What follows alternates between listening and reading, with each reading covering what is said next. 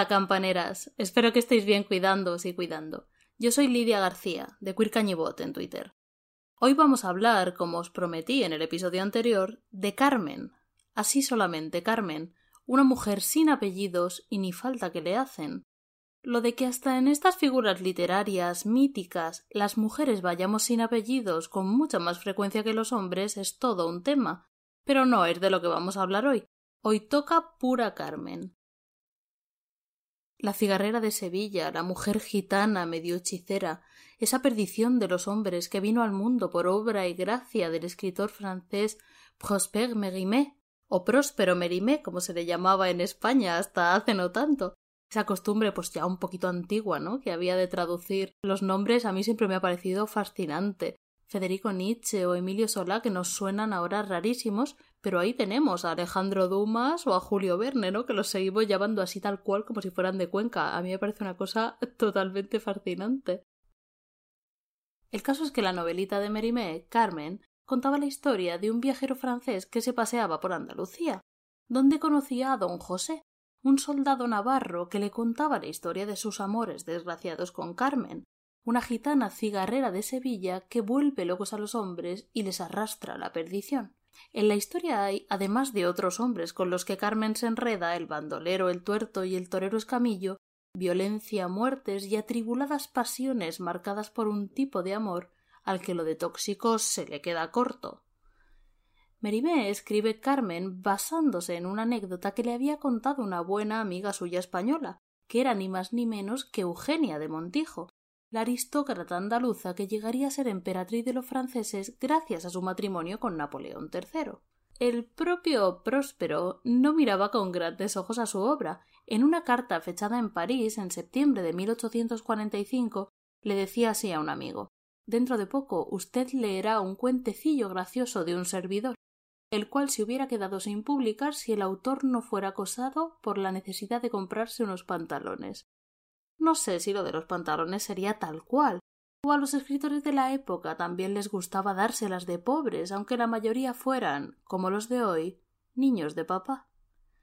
El cuentecillo de Merimée, bien lo sabéis, acabó siendo a la larga un bombazo, y ayudó a asentar eso que llamábamos en el episodio anterior a colación de Lola la Piconera el mito romántico de España.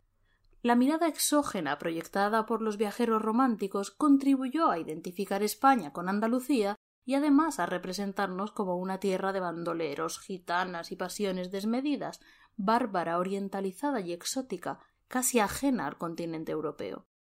Esto tiene mucho que ver, aunque a primera vista sorprenda, con el orientalismo, nos contaba Edward Said en su ya clásico ensayo al respecto que la mirada occidental sobre Oriente fue construida desde una posición de dominación cultural y supuesta superioridad, configurada a su vez desde una visión romántica de lo extraño y lo exótico.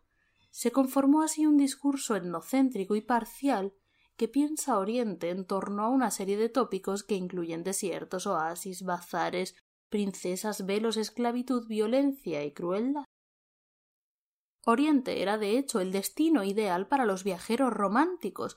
No hay más que ver las constantes referencias a esta zona en la poesía y el arte europeo de la época, cuajadito de odaliscas, arenes y sultanes cubiertos de joya, el tópico del lujo oriental, asociado siempre a lo sensual.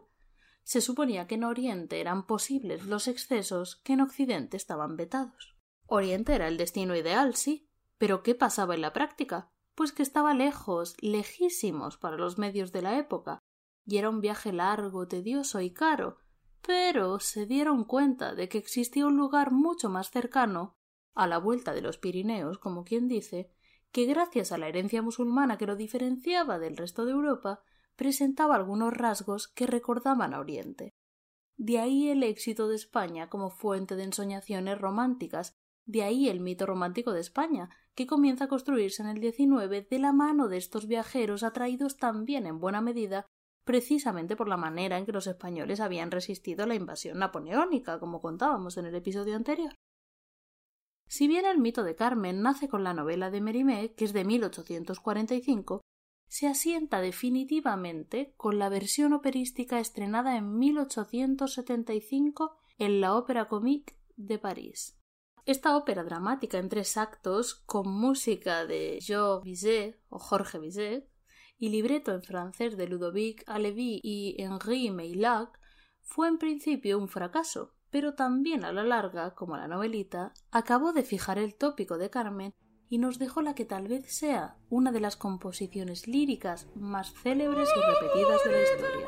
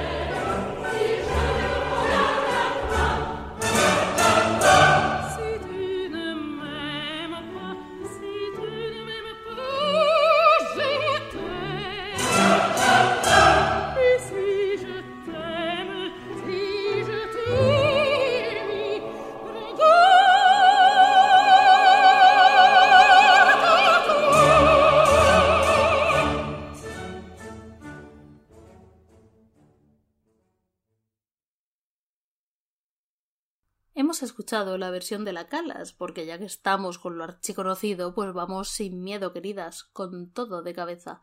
La ópera de Bizet transformó en gran medida la ópera francesa, y muchos la consideran un antecedente del viraje al verismo que haría la ópera italiana, ¿no? con su interés pues casi sórdido por las clases populares. En esta archiconocida habanera, Bizet usó la melodía de El arreglito del compositor alavés Sebastián Iradier, se supone que el francés la incluyó en su ópera, concretamente en esta habanera titulada El amor es un pájaro rebelde, creyendo que era de autor anónimo, que pertenecía al folclore verdaderamente popular. Una práctica esta muy frecuente en la época, pero que no deja de recordarnos un poquito a la que se marcó Chaplin con la violetera, ¿os acordáis? Vamos a escuchar el arreglito, en una versión del grupo de cámara Achivil Criollo, que se grabó en los estudios de Radio Nacional de España partiendo de las partituras originales para piano encontradas en la Biblioteca Nacional que fueron instrumentalizadas al estilo del siglo XIX. El arreglito.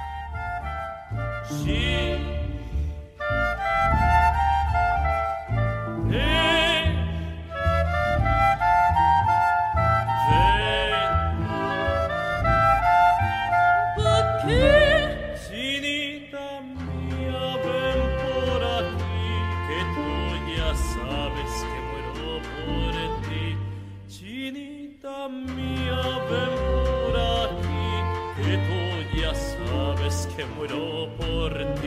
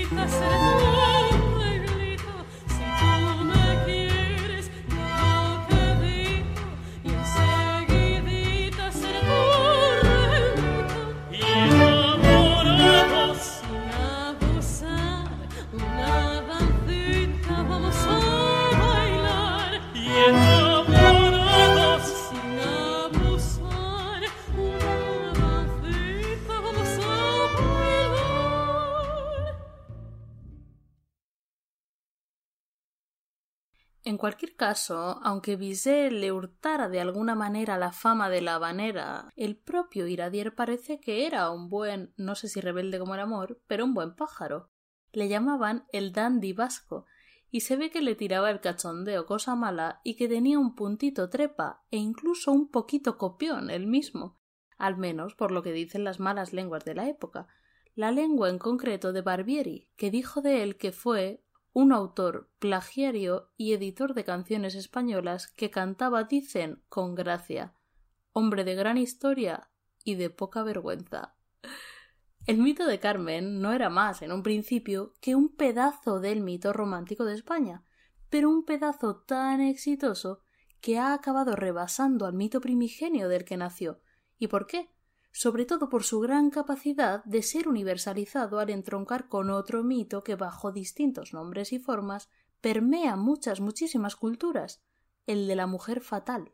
De ahí el éxito de Carmen.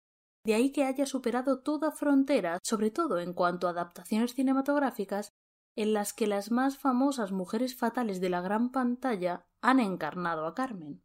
Desde la deliciosa versión muda de Cecil B. DeMille en 1915 Fijaos qué pronto aparece Carmen en el cine, hasta las numerosas Cármenes que la siguieron, también en Hollywood.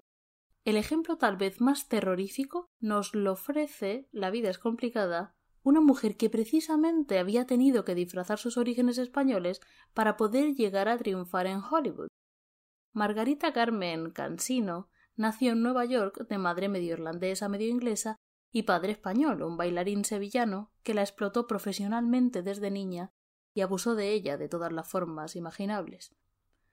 Para poder triunfar, Margarita se hizo, entre otras cosas, una dolorosa depilación definitiva con electrólisis cuando todavía era un método experimental para poder retrasar la línea del cabello y ampliar así su frente, dándole un aspecto más caucásico. Tiñó también la melena morena del tono pelirrojo que acabaría siendo su seña de identidad y se cambió el nombre para adoptar el que la haría inmortal, Rita Hayworth. En la película de 1948 Los amores de Carmen, el director Charles Vidor revisitaba el mito de la femme fatal cañí por excelencia con Rita Hayworth y Glenn Ford como protagonistas. Con ello trataba de hecho de remedar el éxito de la película que había estrenado dos años atrás con el mismo dúo protagonista, la película que retrató a la que tal vez sea la femme fatal más famosa de la. When they had the earthquake in San Francisco back in 1906, they said that old Mother Nature was up to her old trick. That's the story that went around. But here's the real lowdown. Put the blame on Maine, boy. Put the blame on Maine. One night she started to shim and shake. That brought on the Frisco quake. So you can put the blame on Maine, boy. Put the blame on Maine. They once had a shooting up in the Klondike when they got Dan McGrew. Folks were putting the blame on the lady known as Lou. That's the story that went around, but here's the the blame on me, boy put the blame on Mame. Mame did a dance called the Hitchy Coo. That's the thing that slew my groove. Put the blame on Mame, boys. Put the blame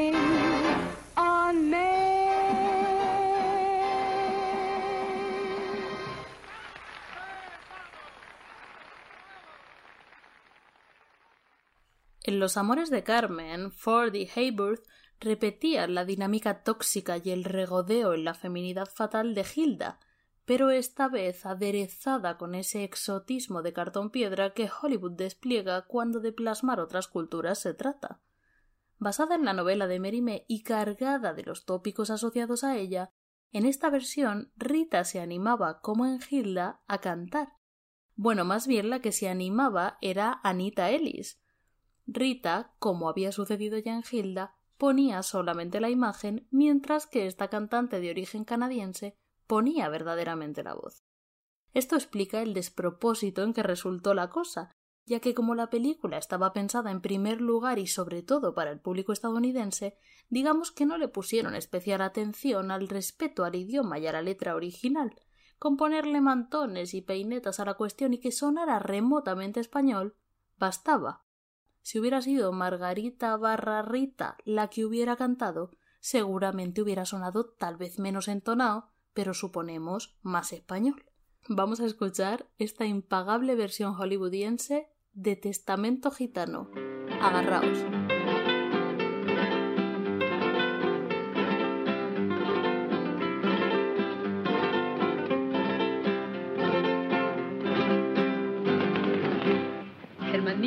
Corazón, que ya tú sabrás que me estoy muriendo.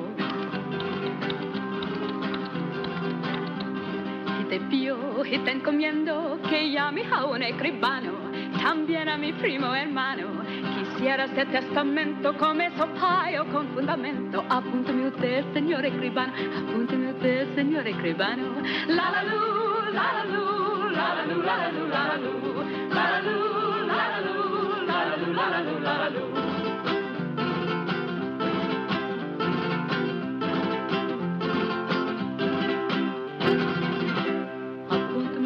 cortina che poca ojerica più una vecina appuntami te signore grevano Appunto montena copete che gnò pianeggiava i cagnoni bacchetta, appunto mio te, signore Crevano appunto mio te, signore Crevano la la lu, la la lu, la la lu, la la lu, la la lu, la la lu.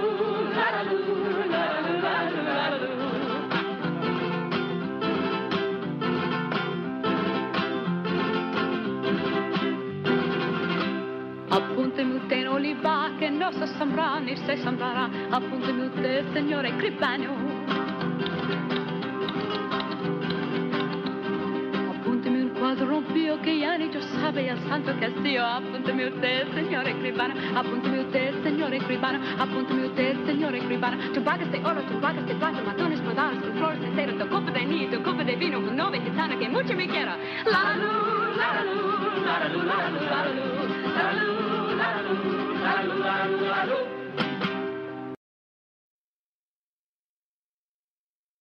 ¿Qué tal estáis? ¿Bien? es, tremenda, ¿verdad? Tal vez la más conocida de las versiones de esta canción fue la de Miguel de Molina, que además de ser buenísima, pues tiene el acierto de ser, vamos, inteligible, lo que nos facilita pararnos a pensar un poquito en la letra, que tiene tela. La canción habla de un hombre gitano que quiere hacer testamento como esos payos con fundamento, pero la situación, por la pobreza del hombre, se presenta como cómica. Entronca de hecho con una extensa tradición burlesca de testamentos de pobres bajo la fórmula apúnteme usted, señor escribano, ya recogida en los cancioneros de tradición oral. El efecto humorístico viene dado, claro, por la ausencia de cosas realmente valiosas que dejar en herencia. Escuchamos a Molina.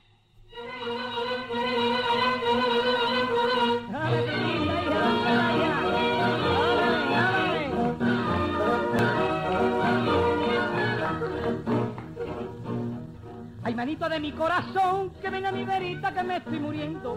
Y yo te pido te encomiendo, ay, que llame a un escribano y también a mi primo hermano porque quiero hacer testamento como esos payos con fundamentos. Apúnteme usted, señor escribanos, apúnteme usted.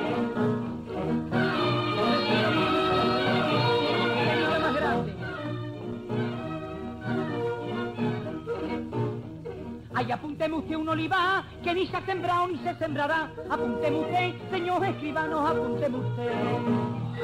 Apúnteme usted un camisón que no tiene cuello, puño ni fardón. Apúnteme usted, señor escribano, apúnteme usted.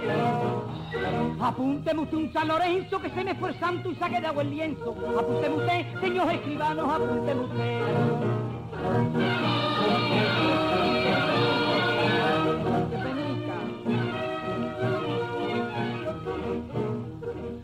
Apúnteme usted una pistola que vea a los civiles y dispara sola. Apúnteme usted, señor escribano, apúnteme usted. Apúnteme usted tres gallinas que son más decentes que todas mis vecinas. Apúnteme usted, señor escribano, apúnteme usted. Y apúnteme usted cinco duros que si me los presta me sacan de apuros. Apúnteme usted, señor escribano, apúnteme usted.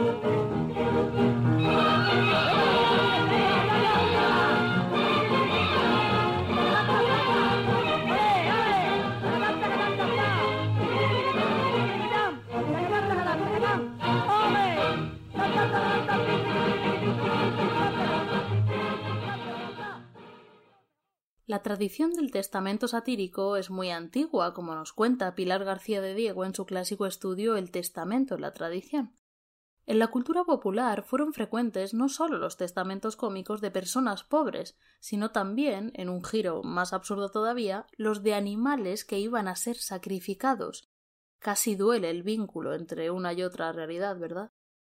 El testamento de la cerda, escrito en latín vulgar en el año primero después de Cristo, es un buen ejemplo de esto, como también lo es el testamento del asno, que permea durante siglos la tradición folclórica en cuentos y cantares. Este testamento del gitano que canta Molina y que intenta cantar Anita recoge esta tradición, toma estrofas enteras de hecho de un tal testamento de la mona y la funde con los peores sanbenitos que siempre se les han colgado a los gitanos, violentos, pedigüeños, aunque también graciosos y alegres, tópicos estos últimos que aunque en principio parezcan positivos, pues en última instancia, como han explicado miles de veces desde el activismo gitano, son simplificadores y paternalistas. El propio mito de Carmen se hace eco de la maniobra tan perversa hacia el pueblo gitano que ha sido utilizarlos como estandarte identitario, apropiándonos de ciertos aspectos de su cultura y usándolos como emblema de lo español, al tiempo que han sido y son ninguneados en la práctica política y social. La propia palabra cañí quería decir en principio gitano, y acabamos usándola para referir a todo lo estereotípicamente español. Es una buena metáfora de este proceso. Que el emblema, con todos sus aspectos problemáticos, pero emblema al fin y al cabo de la mujer española sea una gitana, Carmen, que por cierto casi siempre es interpretada por payas incluso en las versiones españolas, también dice mucho al respecto. Este vínculo entre Carmen y lo típicamente español ha sido tal que incluso en ocasiones el retrato de este mito en el extranjero ha suscitado aquí molestias y conflictos al vernos malamente representados. En 1935, Joseph von Stenberg y Marlene Dietrich estrenan la que será su última colaboración. El diablo es una mujer. No se basa directamente en la Carmen de Mérimée, pero sí en una novela posterior hondamente influida por ella y con un título tan explícito respecto a su contenido como la película de Stenberg, La mujer y el pelele, publicada por Pierre Louis, que como Mérimée había estado viajando por aquí en 1898. La protagonista es una mujer apasionada y fatal llamada Conchita Pérez, y la acción está ambientada también en Sevilla, aunque en una Sevilla casi irreconocible en la película, ya que la cinta de Stenberg versiona este libro, como luego harían también, por cierto, Buñuel en ese oscuro objeto de deseo o Julien Dudivert con Brigitte Bardot en aquella ocasión en el papel de Conchita, en la película de Stenberg decía lo que menos cuenta es el realismo, es una fantasía del kitsch y el exceso estético con Marlene Dietrich llevando unas peinetas que ni la diosa martirio. Es una maravilla y un delirio total. Pero en España entonces se lo tomaron muy pero que muy en serio.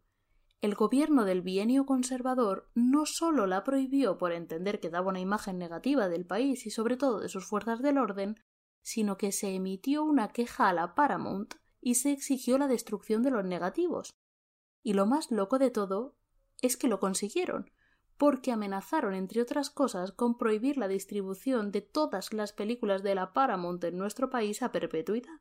La Paramount cedió y de hecho se llegó a quemar un negativo de la película en la Embajada de España en Washington.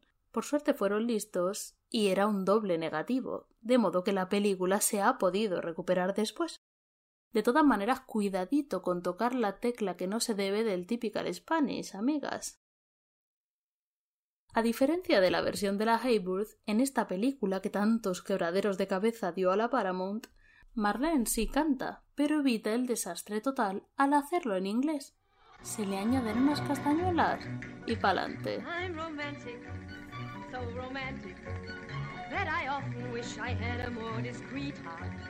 But believe me, please believe me, when I tell you that I haven't got a sweetheart. Do you mean to say that you have none? Did you hear me say that I had none? No, I only said I haven't one. También en inglés son las canciones de esta versión de Carmen, que si bien más apegada musicalmente a la ópera de Bizet, proponía una relectura absolutamente nueva y sugerente del mito, al cambiar Andalucía por Carolina del Norte y al pueblo gitano por el afroamericano. Carmen, interpretada por Dorothy Dandridge, una de las primeras actrices y cantantes negras en tener una carrera exitosa en Hollywood, trabaja no en una fábrica de tabaco, como en la novela de Mérimée, sino en una fábrica de paracaídas, ya que la acción se ubica en plena Segunda Guerra Mundial. Carmen Jones, así se llama esta película, dirigida por Otto Preminger y estrenada en 1954, es tal vez una de las versiones más interesantes de Carmen. Así se anunció en su momento. The sensational long run Broadway musical hit by Oscar Hammerstein, who gave you Showboat, Oklahoma, South Pacific, and The King and I. Brought to the screen by Otto Preminger, who produced and directed such hits as Laura and The Moon is Blue. With the original Bizet music that made Carmen one of the most popular scores in the world. With a cast of show world favorites starring Harry Belafonte, Dorothy Dandridge, Pearl Bailey, Olga James, Joe Adams, with a new modern story of the exciting people and colorful places of America. With great songs and dances that the world will be singing and dancing to. Sensational song hits like When your lover decides to fly, there ain't no door that you can close. She just picks you a quick goodbye and flicks the salt from a tail and goes. En sus versiones españolas, Carmen es poliédrica. La cara que presenta depende de quién, cuándo y desde dónde la mire. Desde el Berlín nazi nada menos miró a Carmen en 1938 Florian Rey, en la película Carmen la de Triana. Ya hemos hablado de ella en otras ocasiones. Es la que se grabó en versión doble y nos dejó entre otras Los piconeros en alemán en la voz de la gran estrella protagonista Imperio Argentina. En ella se inspiró también La niña de tus ojos de Trueba. A Imperio Argentina le da la réplica en la película Rafael Ribelles, el padre de Amparo Ribelles y antepasado del clan Ribelles, Merlo, Larrañaga, que tantos actores nos ha dado. Imperio y Rafael estaban liadísimos, pese a que el marido de ella no andaba muy lejos. Era de hecho Florian Rey, el propio director de la película. Y por si Imperio no tuviera bastante con lo suyo, además le quisieron inventar también lo del lío con la Dietrich, ¿os acordáis? Que ojalá, pero bueno, que se conoce que no. En fin, el guion se basa en la obra de Mérimée, pero adapta la historia con bastante libertad, y aunque en ella Carmen conserva avisos de mujer fatal y no deja de llevar la perdición a los hombres que se vuelven locos por ella, presenta también cierta bondad y constituye en definitiva una especie de heroína, una heroína gitana, lo que pese a confrontar la ideología nazi parece que no le supuso especial problema a la versión alemana Noches en Andalucía se tituló. A finales de los años 50, Carmen pasa del blanco y negro al color y de Triana a Ronda. Me refiero a la película Carmen la de Ronda, la versión de 1959 de Turio de Micheli, con una Sara Montiel en la cumbre de su belleza, que no solo finge lo de gitana, sino también lo de andaluza, con un hablar postizo que ríete tú del acento manchego de Penélope en Volver. La Rosalía no ha sido la primera, queridas. En Carmen la de Triana el argumento se mantiene bastante fiel a la versión de Florian Rey, pero introduce algunos números musicales nuevos, como esta deliciosa Yo soy Carmen la de Ronda, compuesta por Ochaíta, Valerio y Solano.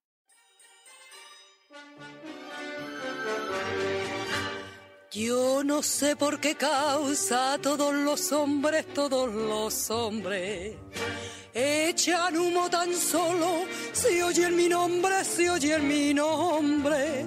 Vaya corona, vaya corona, la que le han puesto al garbo de mi persona, de mi persona. Una, dos y tres, santiguate y muérete con mis ojos gachones que hacen cosquillas. A un francés se le alegra las pajarillas y uno de España y uno de España. Y está por mí que mira la musaraña, la musaraña. Una, dos y tres, santiguate y muérete. Hago siempre lo que quiero, sin que de nadie me esconda, que no tiene por qué dar. Viva el salero, tres cuartos al pregonero. Carmen, la de ronda, la de ronda. Una, dos y tres, santiguate y muérete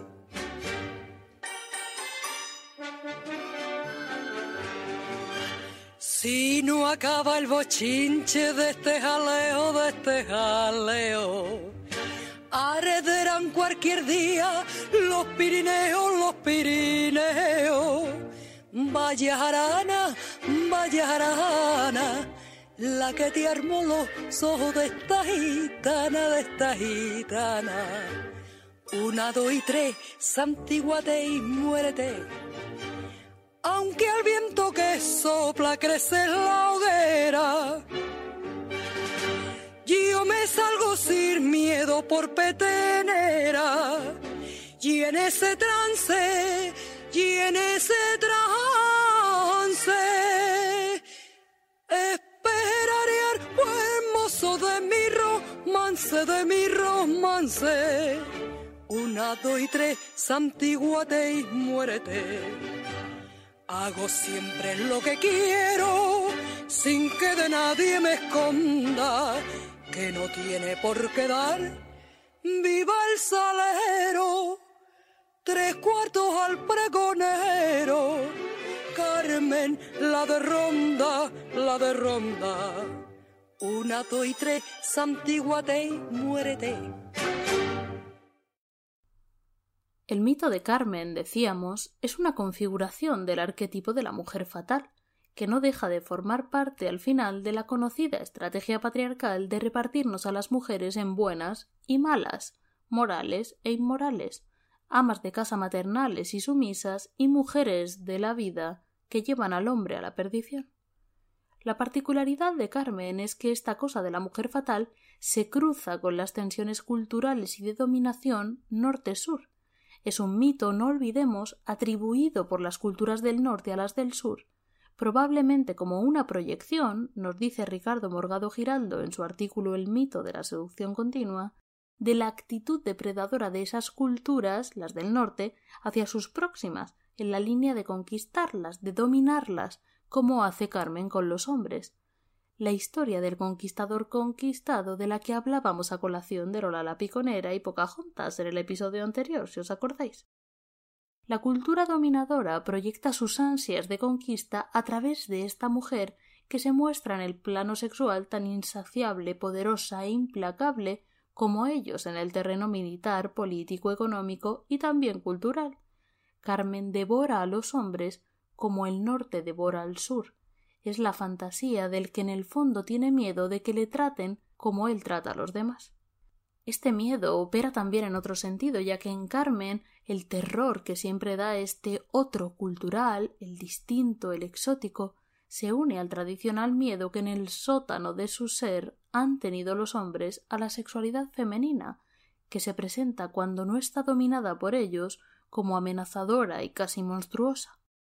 El imaginario patriarcal nunca ha dejado de imaginar fantasmas para exorcizar la amenaza de la alteridad femenina, y Carmen es uno de ellos. Representa la dinámica que alterna atracción y rechazo en la representación del otro, más bien de la otra. De ahí que la sexualidad amenazante de Carmen haya encontrado especiales portadoras en actrices frecuentemente encasilladas en papeles de mujeres fatal, como es el caso de Sara Montiel, que fue talmente la cigarrera en Carmela de Ronda, pero que incluso en otros roles que nada tenían que ver con la trama de Merimé se reivindicó como digna, dignísima heredera de la sevillana.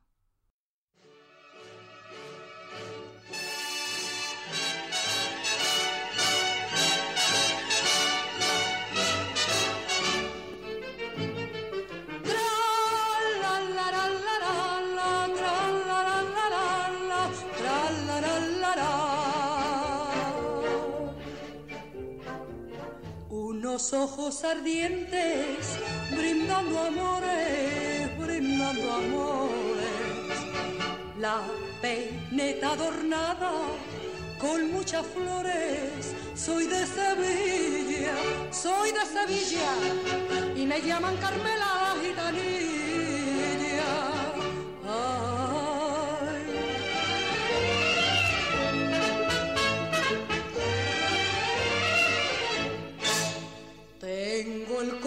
corazón gitano, tengo el alma trianera y llevo en mi vena sangre de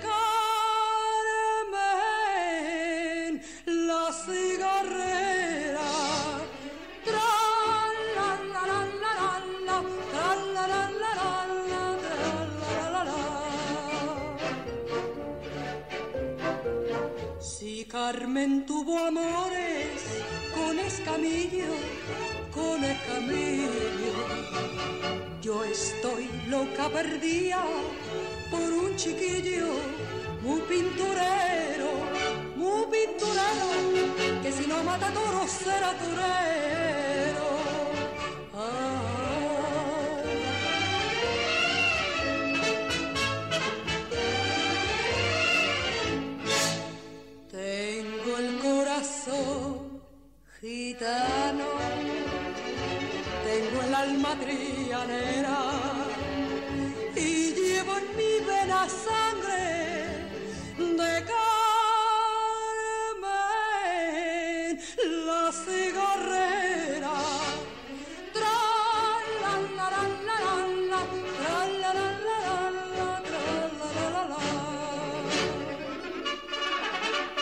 Frente a Sara, siempre en roles de descarriada, asumiendo con talento su destino de mujer fatal, existieron intentos de resignificar el mito para adaptarlo a la moral nacional católica, tentativas de descafeinar a Carmen, en el mito siempre sensual, violenta y libre, para hacerla encajar en la estrechez de la feminidad ideal del franquismo.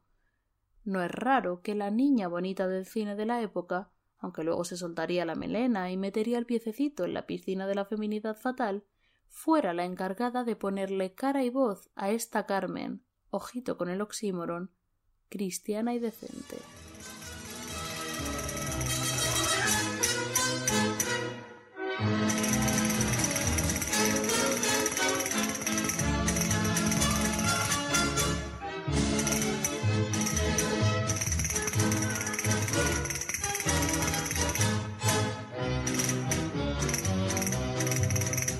Yo soy Carmen la gitana, cigarrera de Sevilla, y a los guapos de Triana, aguantar de coronilla. Pero no es verdad la historia que de mí escribió un francés, al que haría en Pepitoria si volviese aquí otra vez. Iba a servirme de cama feo, si traspasaran los Pirineos.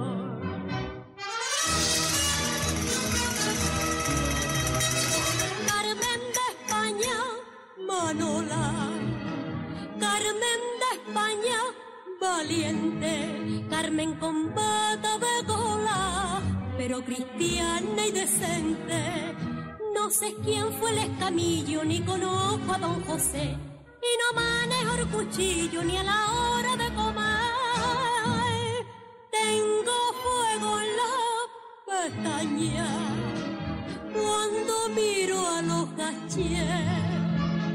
Yo soy la Carmen de España y no la de Marimé, y no la de Marimé.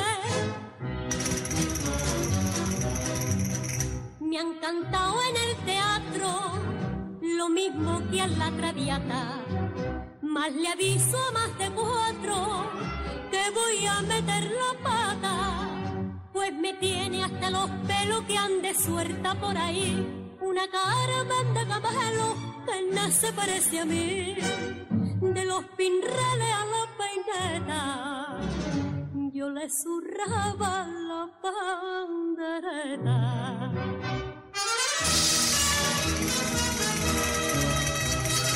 Carmen de España, Manola. Carmen de España, valiente. Carmen con de cola, cristiana y decente. No sé quién fue el escamillo, ni conozco a don José. Y no manejo el cuchillo ni a la hora de comer. Tengo fuego en la pestaña cuando miro a los cachés. Yo soy la Carmen de España y no la de Marimé, y no la de Marimé.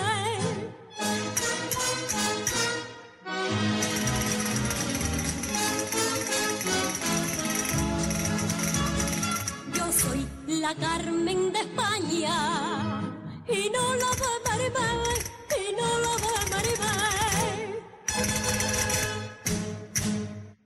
El intento de recatar a Carmen y contradecir la versión de Mérimée que proponía esta Carmen de España de Quintero León y Quiroga, interpretada en esta ocasión por Carmen Sevilla, pero que ya había cantado antes Juanita Reina, tuvo mucho éxito como canción, pero no logró, por supuesto, refrenar al mito. A Carmen la cigarrera no había quien le pusiera una rebequita para cubrirle las exuberancias. El énfasis en el poderío sexual de Carmen continuó siendo la tónica habitual, sobre todo en las producciones post-dictadura.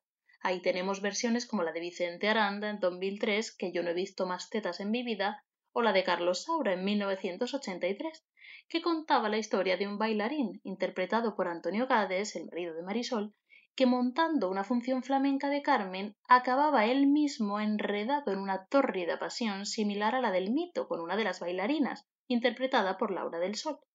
Esta escena, que cuenta también con la gran Cristina Hoyos, versiona a lo flamenco la famosa pelea de Carmen con otra de las cigarreras, una de las partes más repetidas del mito que demuestra el carácter fiero de la sevillana.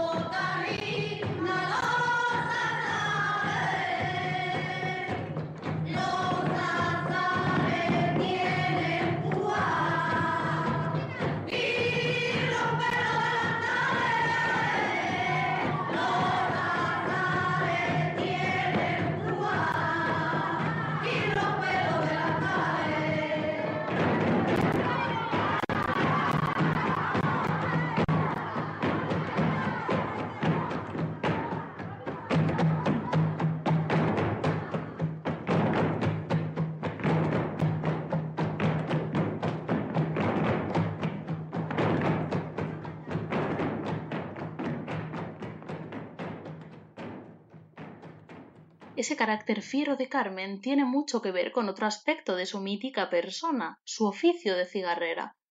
Aunque a menudo reducidas en el imaginario colectivo a iconos sexuales, las cigarreras ocupan un lugar destacado en la lucha obrera de nuestro país. En su artículo en Pícara Magazine en nombre de las cigarreras, Mar Gallego nos cuenta, entre otras cosas, el papel de este colectivo de trabajadoras en las huelgas de finales del siglo XIX, los motines que protagonizaron y la represión que sufrieron. Además, las cigarreras crearon todo un sistema autogestionado de hermandades de socorro mutuo para cuidarse entre ellas, e impulsaron escuelas y salas de lactancia dentro de las fábricas. Cigarreras Doc es un proyecto de recuperación de la memoria histórica de este colectivo a través del audiovisual y la fotografía. Os invito a que visitéis su página web porque merece mucho la pena. Porque si cuando pensamos en los comienzos de la lucha obrera en nuestro país no es la imagen de estas mujeres una de las primeras que se nos viene a la cabeza, es justamente por ser eso, por ser mujeres, y muchas de ellas también, sobre todo en lugares como Sevilla, gitanas. No es casualidad que esa escena de la pelea entre Carmen y otra cigarrera haya sido tan repetida hasta la saciedad, va justamente en la línea de sobrerepresentar la rivalidad femenina, esa cosa que tanto les gusta de las peleas de gatas, ya sabéis, e invisibilizar así sutilmente el ejercicio de la sororidad, tan presente en estos grupos de mujeres. Mujeres que acabaron convertidas, con Carmen a la cabeza, en meros iconos eróticos, hasta el punto de que se sexualizaron con frecuencia rasgos como sus característicos ojos negros, que en realidad se debían a una enfermedad ocular, una especie de oftalmia que dilataba sus pupilas consecuencia de la continuada exposición al polvo del tabaco. El mito de Carmen tiene tantos hilos de los que tirar, género, clase social, dominación cultural, que no sabe una cuándo dejarlo estar, porque su capacidad de atracción es infinita, tanto como la que Carmen tenía sobre los hombres, pero de momento nosotras hoy lo vamos a dejar aquí. Seguiremos hablando de mujeres fieras, cantares, lucha obrera y coplas en los siguientes programas. Así que os dejo con esta última Carmen del día, esta vez en la voz de la también sevillana Paquita Rico, y yo me despido hasta la próxima. Cuidaos y cuidad.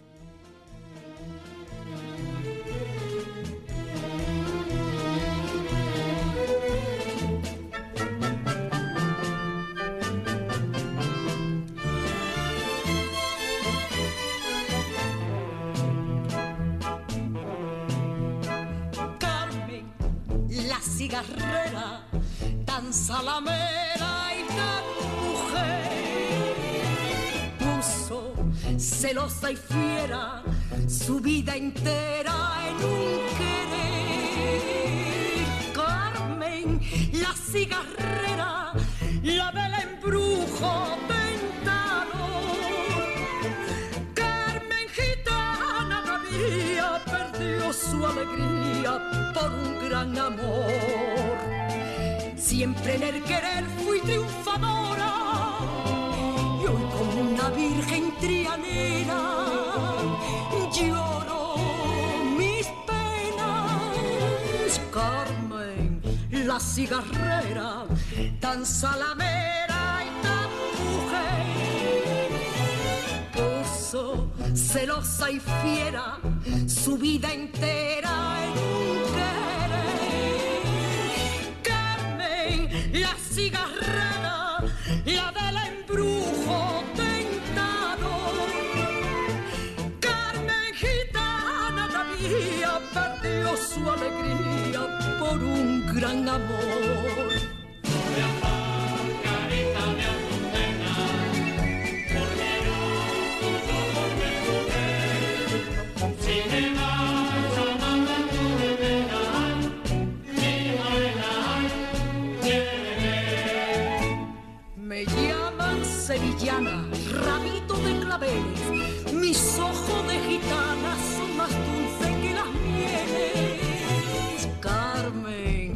La cigarrera, tan salamera y tan mujer, puso celosa y fiera su vida entera en un querer.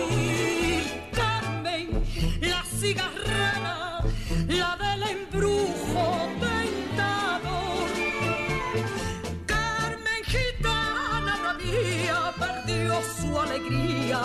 por un gran amor.